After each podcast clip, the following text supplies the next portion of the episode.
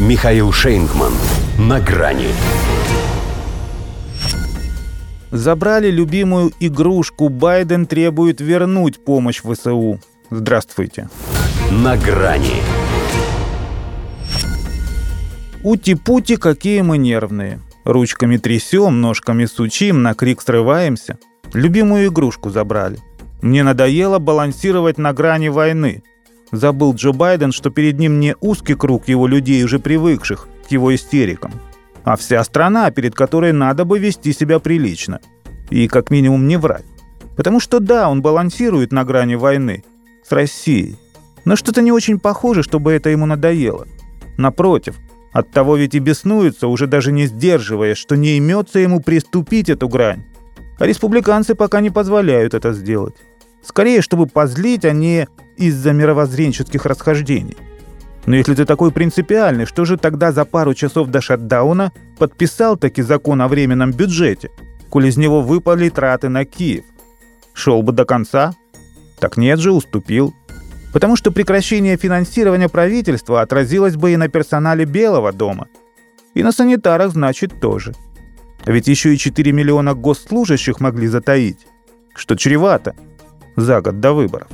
А так до 17 ноября передышка. И выдохнуть бы. Но мешает ему, как он выразился, это непреодолимое чувство срочности нового пакета помощи в ВСУ в ближайшие дни и недели.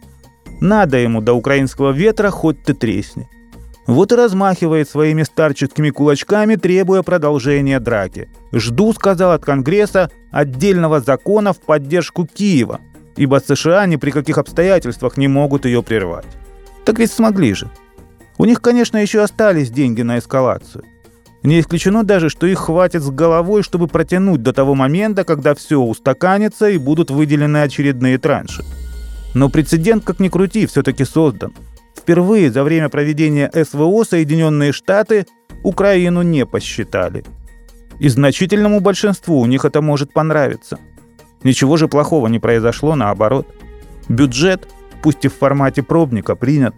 Правительство работает, зарплата сохраняется, жизнь продолжается. А всего лишь стоило отделить мух от котлеты, уже протухшей в этом ее контрнаступе. В Вашингтоне, правда, те еще кулинары и перца добавят, чтобы освежить продукт, и масло в огонь подольют, чтобы жарить до последнего. Все в расчете на то, что американцы соскучились по вкусу победы. Вот только на Украине ею даже не пахнет. Потому и требует спикер Нижней Палаты Кевин Маккарти от президента пояснений, что же им считать победой, чтобы предпочесть ее заботе о собственных границах США.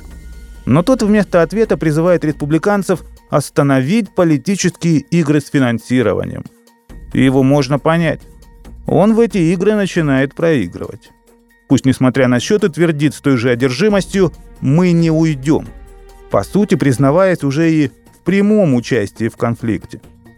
Впрочем, не надо придираться к словам. Всегда могут уточнить его помощники, что под «мы» он подразумевал только себя и Альцгеймера.